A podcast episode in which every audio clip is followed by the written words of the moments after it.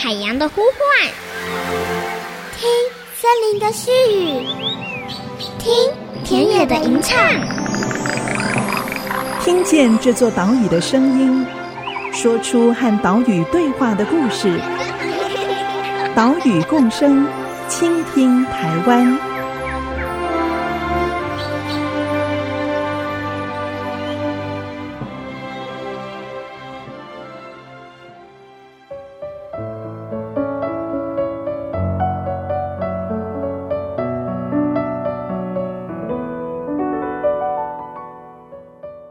大家好，欢迎收听岛屿共生，倾听台湾，我是袁长杰。我们的节目是在 AC 之音 FM 九七点五播出，每个星期三上午七点半首播，星期六上午八点重播。我们也同步的把音档上传到节目的官网，还有 Podcast，让你随时随地都可以收听。我们在上个礼拜介绍了现在正在关渡自然公园举办的关渡国际自然艺术季。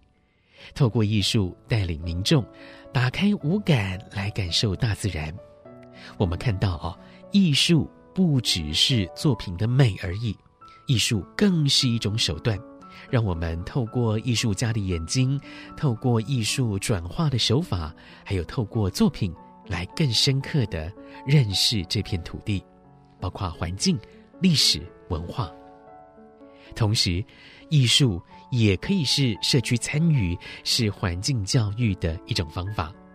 今天我们要在节目中介绍的就是这么一个案例，在云林县口湖乡的成龙村，关树教育基金会从两千零九年开始进驻在这里，并且在隔年二零一零年就开始进行成龙湿地国际环境艺术节。这个艺术节是整体社区学习参与计划的一环，透过这个计划，希望翻转当地居民对湿地的印象，也希望让湿地变成社区营造的一个契机。这个艺术节可以说为成龙湿地打响了名号。不过，去年二零一九年，基金会评估。环境艺术节十年经营下来，已经达成了阶段性任务，所以今年开始艺术节暂停，将会着重在友善养殖还有地方产业的推动。为什么会有这样的评估，会有这样的转变呢？从关树教育基金会蹲点到现在，成龙村又有什么样的改变呢？我们现在就带你前进到云林的成龙村。一起来参访，聆听导览解说，也为您专访到关树教育基金会的洪翠然执行长，来谈这个目前还在进行中的成龙湿地社区学习参与计划。成龙到了，先留，心留。非常欢迎你们来到云林县口湖乡，我们这边叫成龙村。我是社区发展协会的人呐，哈，那呃，我们老屋改造，然后改造这个空间。那这个空间其实最主要，我们提供给社区的学子，然后让他们假日有攻读的机会，然后提供问路的功能啊，还有卖一些餐点。现在坐在我对面的是关树教育基金会的洪翠然执行长，执行长好，主持人好，呃，各位听众大家好。关树教育基金会从两千零九年开始进驻成龙湿地，开启了一个计划啊，叫做成龙湿地社区参与学习计划啊，里面有好几个关键词，嗯、包括了参与，哎，包括了学习，好，这些都是关键词啊。好，我想先请执行长来跟大家分享一下，基金会两千零九年进到了成龙湿地。当时候在观察这边的社区，看到了什么样的问题？OK，其实回想起来，这已经是十二年前了哈。对，那这是当初农委会的林务局有位记政啊，啊邀请我啊去看看成龙湿地。当初我们进去，除了是一种对他们来讲还是一个悲情的议题嘛，因为他的家产被泡在水里面嘛，哈。那另外一个呢，普遍性台湾偏向的问题，我称之为过疏化了，疏离的疏哈。那过疏化，它其实就是面对一个人口老化、少子化、没有工作机会，以至于大部分的年轻人都外流哈。甚至我觉得到后来，我这样台湾在看这些偏向过疏化的问题，我觉得还有一个我个人觉得有趣的指标就是没有 Seven Eleven。哦，那如果当地没有 Seven Eleven，这过疏啊一定很严重。成龙师弟真的没有 Seven Eleven。我先前去参访的时候，中午哦，想说，哎，当地应该会有个什么小吃店吧？什么都没有，没有。嗯，基金会的同仁告诉我说，当地只有一家卖吃的，嗯，是早餐店，嗯，早上七点半就关，更别说是 Seven Eleven 了。所以当地其实就是剩下一些老人家嘛。哦，那。国小当初也剩不到，成龙国小就是他的在地小学，也剩不到六十个小朋友。嗯嗯，对。从洪翠然执行长的访谈，我们可以理解到，成龙村就像是许多偏乡一样哦，面对人口过疏化的问题。其实，成龙湿地原本是一片农田。因为地层下陷，加上了民国七十五年的韦恩台风，还有八十五年的赫伯台风，引发了海水倒灌。现在成龙村大概有六十公顷的农地被海水淹没，而且到现在水都没有从这片土地上退去，农地也没办法耕作。虽然农委会有一个休耕补助的方案，不过休耕补助呢是要种绿肥。哎，但湿地的土根本没有办法种绿肥啊，所以就不符合领取休耕补助的资格。最后是林务局提出了一个解套方法，叫做生态休耕。因为林务局发现这片湿地区块很完整，跟南边的嘉义鳌鼓湿地距离也很近，生态复育的潜力很高，所以就提出了生态休耕的措施。租用农地，让湿地恢复生态功能。接着，林务局在两千零九年邀请观树教育基金会进驻到成龙村，进行成龙湿地社区学习参与计划。哎，一开始基金会推出的是成龙湿地三代班。哎，为什么会以三代班作为活动的名称呢？这又是一个什么样的计划呢？我坦白说了，因为其实一开始啊，只是跟林务局在探讨的是一个湿地保育及它到底可以衍生什么样子的一个价值存在哈。嗯、因为时间很紧迫，那我们也没有办法像学术单位这样子，先派人去做两年的现况调查，嗯嗯、包括人文啊、产业啊，包括生态。嗯，所以我就跟中央跟云林县政府提出一个要求。我说能不能让我进驻到当地的小学进去？这是一个非常重要的关键。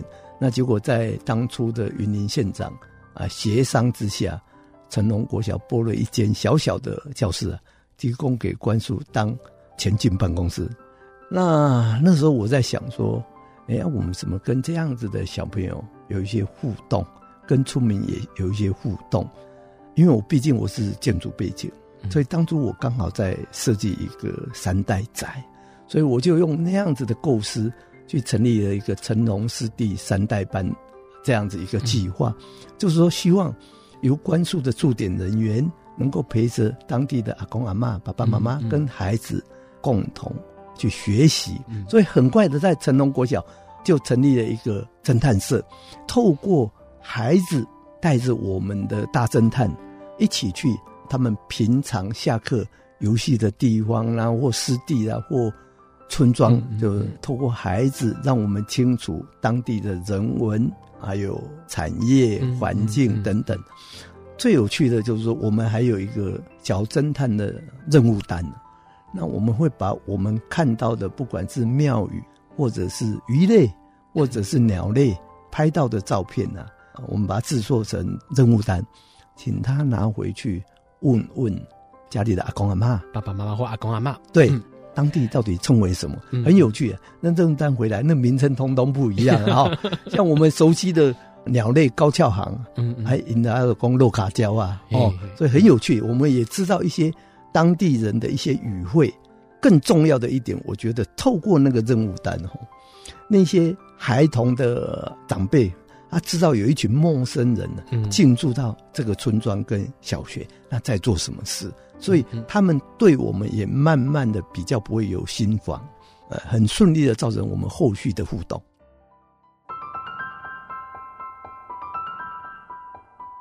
关树教育基金会进驻到成龙国小的这个行动是非常关键，而且非常聪明的。先从小孩子下手，透过这些小侦探对在地环境、对生物进行调查。这个过程不只跟家里面的长辈互动，也让长辈知道说：“哎，关树教育基金会这边有一群人要来做些什么事情喽。”接着，基金会针对父母这一辈举办了读书会。虽然成员不多，但现在好几位成员都已经变成了社区解说员。包括现在的社区理事长也是当初参加读书会的成员，还有因为口湖乡是台湾文蛤养殖的重镇，基金会也进行了文蛤养殖的参访交流。因为社区有一些外籍配偶，基金会也推出了常青食堂，好让这些新住民妈妈们用烹饪来进行交流。他们煮出来的食物就让社区的长辈们一起享用。原本常青食堂是每个月进行一次的活动，现在由成龙社区发展协会接手，变成了每个礼拜哦，而且是礼拜一到礼拜五天天供餐。透过了这些活动，基金会把社区的老中青三代，不管是小的、老的、男的、女的，全部都连接起来。好，一起来参与，一起来学习，所以才命名为成龙师弟三代班。除了三代班之外，基金会还在二零一零年推出了成龙师弟国际环境艺术节。为什么会推出这个环境艺术节呢？基金会又希望透过艺术节达到什么目标呢？基本上，我们当然除了在学校跟孩子的一个互动之外，我们也一直在思考，怎么让当地的居民能够重视这个湿地。那刚好那时候有一位美国籍的艺术策展人艾洁英呢，嗯，是啊啊，住在台湾。有一次我们找他过来看看，那他很惊艳啊，嗯，他觉得他原来都在都市，或者是就像台湾的很多的艺术节都在。观光区域嘛，哈、嗯，那一个那么偏乡、那么恶劣的环境，既然有个单位找他，是不是一起来做这个环境艺术？哈，所以他也很感动，也伸出了援手。那其实我们在设计上，哈，有几个重点，哈，我们是全世界甄选的艺术家驻村，哈，真的是驻村，嗯、就是说他来台湾二十一天的期间呢，全部住在村民的家里或空屋啊，哦。那在这个过程中非常重要，就是说陪伴跟大家当地人一起去创作艺术品。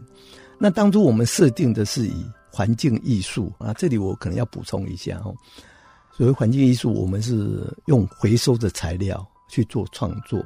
那我们希望一段时间之后，这些艺术创作可以自然的回损分解回到大自然里面。那另外一个这个环境艺术很重要的概念是。它的核心价值是过程创作的过程，而不是最后所呈现出来的一个作品，也就是结果了哦。那我们透过这样子的创作，我们希望带动村民重新跟这个被水淹没的湿地啊产生连结、情感，最后有自信心哦，那才有办法去面对这样子的环境议题。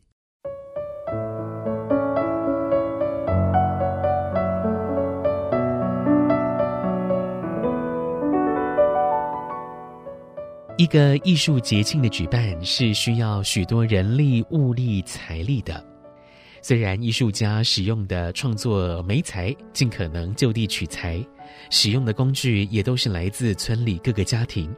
哎，看似财务的需求可以减少，但是艺术家进驻之后，食衣住行样样是问题。艺术创作也是大工程，一个人是没有办法完成大型装置的。所以就需要志工，需要很多人的帮忙跟参与。我们再等一下广告之后，再来听关树教育基金会的洪翠然执行长聊这一段故事。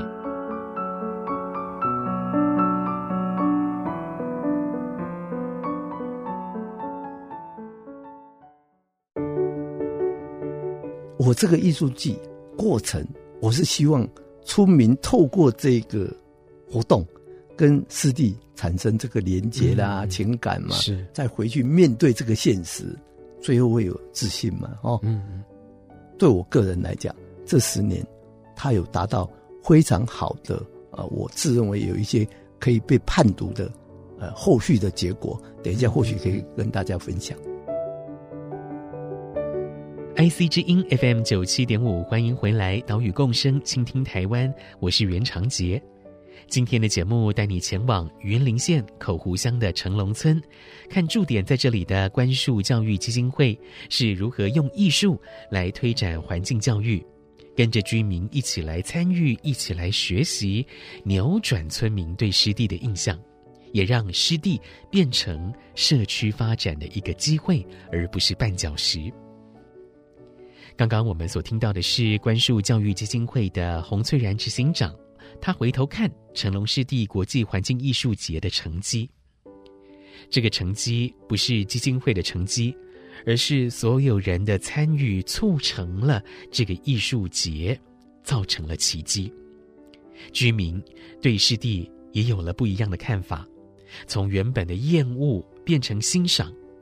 对社区的事物也从原本的冷漠变成积极参与，像是有艺术家来到成龙村，在二十一天的创作期间，他们的食衣住行都是问题。从一开始在房屋、在生活用品的募集上，哎，是不太顺利，到后来村民很愿意、哈，很热心的提供。还有像是在制作期间，有艺术家需要了解传统插枝养棵的方法，村子里面的长辈就很热心的拿了竹子、拿了壳壳来为艺术家解说示范。这个社区居民的热情参与，是随着艺术节一年一年的举办，才逐渐活络起来的。回顾这十年，洪翠然执行长也谈起了让他印象深刻的故事。我们刚刚已经讲过，艺术季从民国九九年开始嘛，一直到民国一百零四年呢，产生一个非常大的改变哈。嗯，我印象深刻是，一百零四年有两个欧洲的艺术家来当地创作了三只竹编的很大的瓶子，啊，名字叫水和心。嗯，那创作好之后，造成台湾摄影界的疯狂啊。我印象非常深刻，每天的下午夕阳 夕阳的时候啊，一排大炮哈，这高倍摄影机都排在那个湿地旁边啊，在拍那个水核心。那运气很不好，五月创作嘛，很快那年台风就形成，就造成毁损。我看到照片，有一瓶口这样，对对对对，扭曲扭曲了 哈。对对。那这些村民呢，开始在想一个问题，哎。啊，怎么这么多人来我们成龙湿地？为什么来拍这么多照片？所以表示这些艺术作品应该很漂亮，我们成龙师弟应该也很好看才对。嗯嗯、所以他们开始就不舍那个毁损了。嗯，所以经过村里面的协商，我们也征询了这个欧洲艺术家的同意以后啊，他们去把它拆解回来修补，嗯，然后再架回去。结果那年运气很不好，连续三个台风，他们修了两次。那这个过程其实我内心也有很大的挣扎。我们刚刚已经讲过了，嗯、环境艺术的本质是在过程，而不是作品最后的呈现。嗯、对，那而且我们一开始就设定是用回收的自然素材，就是要让它自然毁损跟分解回大地嘛。嗯、那结果我们自己开始产生不舍。所以第三次啊，大家的协商以后，我们也学到把它放下，让它回归自然。但这一个过程，我觉得在大家的心里产生了很大的质变。所以隔年，民国一百零五年，我们在征询艺术创作的时候，社区自己组团投递的也稿件。他们也想在湿地啊创作一个艺术作品。啊，当年是以连结作为艺术创作的一个作品，那主要就是在回顾阿公阿妈他小时候。他的爸爸妈妈或阿公阿妈用牛车载他去田里或渔翁工作的那个印象，所以他把那个被淹没的牛车路啊，用连接这个创作来表达他们对早期环境跟家人的一个思念。那紧接着一百零六年，他们又提出了一个再生这样艺术创作。那我觉得那时候他们已经完全成熟到，他们在创作的过程已经会考虑到夕阳的照射，嗯、还有水中倒影跟作品本身产生的连结关系。嗯、举个例子来讲，那一年再生他们创是用竹编去做了一个半个心形的一个创作。嗯、那因为透过水中的倒影啊，你在傍晚的时候你会看到一整颗的心，就是半颗是实体的，半颗是水中倒影。嗯我把那些照片给很多专家或艺术家看，他们都不相信这是村民可以创作出来的艺术创作。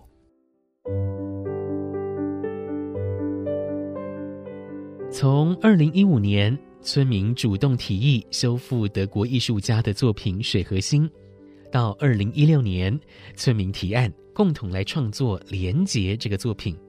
到隔年，二零一七年再度提案再生这个作品，可以看到在地居民对湿地的态度有了一百八十度的转变。原本的农田变成湿地啊，村民啊是非常的万谈哦。老一辈的人还不准小孩到湿地，说这里有鬼。诶，但你看，三代班还有艺术节这样推动下来。居民对湿地的看法有了转变，也更愿意主动的来参与社区的事务。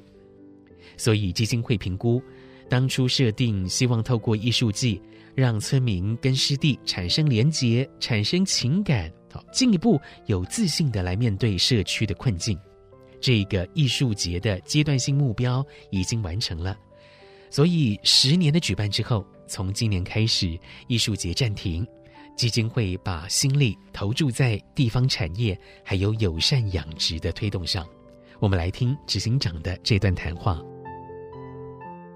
其实长期以来，基金会一直是以环境教育为我们的业务核心嘛。哦，关注基金会的环境教育的这个概念里面，非常重要的啊，就是所谓我们常谈的三个面向：生活、产业。跟生态嘛，哦、嗯，生活、生产、生态。对，那这十年来，从各种调查的数据，鸟类也好，植物也好，或者是鱼类也好，都是稳定的啊。那尤其是鸟类啊，越来越多的种类跟数量嘛。尤其这连续几年，每年黑背麋鹿啊，都有几十只啊。嗯嗯。尤其是当地的居民，确实对湿地的保育啊，有非常强烈的使命感，所以。保育这个部分，我觉得啊、呃，应该不错了。嗯，那因为地层下陷的关系，造成洪灾的威胁嘛，所以在生活面上面，我也跟政府做相当的一个配合哈，在政府修正了高脚屋，就是橄榄式建筑了，一楼空的这种建筑物哦的法令之后，由基金会自己自费盖了一栋台湾修法之后的第一栋。高脚屋四万民居，现在作为成龙湿地的说书馆嘛，哈、嗯，所以生活跟生态面，其实我是觉得都稳定的状况了。那最后一块拼图就是产业面，因为毕竟地层下陷是超收地下水所形成的嘛，哦，那养殖的关系，所以我们一直在推动一个纯海水或不抽地下水，所谓的友善环境的。这个养殖，未来我想能够协助地方打出鱼产品的品牌，可能是未来两三年很重要，也是最后一块拼图。那其实目前最大的困难是，因为文革是一次性收获，那一个池子抓起来有三千斤、四千斤呢，它一个瞬间呢要去把它行销，是。是一个困难，所以我们一直也在研发，透过煮熟或者是冷冻的方式来。行销，所以这是我们未来两三年很重要的挑战。在访谈过程中，执行长提到了许多案例，包括二零一五年云林第二火葬场的新建案卷土重来，村民他们举办了一场大游行，成为口湖乡史上最多人的抗争。还有二零一八年营建署审议国家级地方级重要湿地，在当天的审议会当中，成龙湿地是唯一一个。没有居民上台北抗争反对，而且有超过六成的土地所有权人表达同意的个案，顺利的让成龙湿地列为地方级重要湿地。我们可以看到，在地居民对湿地的价值有了完全不同的看法，而且产生了认同。从这个成龙湿地社区学习参与计划当中，我们也可以理解到。这一些转变哦，不是两年三年就可以完成的，而是需要长期来经营、来蹲点，而且呢，不是上对下哦，是要把社区的所有人都变成伙伴，都圈在一起。有了这样的伙伴关系，在五年、十年之后，才有办法出现这样的改变。今天的节目就为您进行到这里，接下来播出的是岛屿行动家单元。岛屿共生，倾听台湾，我们再会喽，拜拜。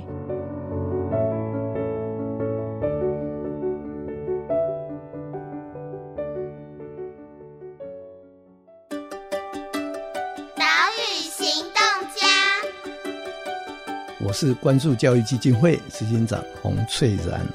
台湾西南沿海地区因为超抽地下水，造成严重的地层下陷及衍生的洪灾威胁，它是一个不可逆的环境议题。啊、希望各位听众有机会直接跟友善养殖的渔民订购不抽地下水或纯海水养殖的文蛤、白虾等鱼产品。你正确的消费行动，可减缓台湾西南。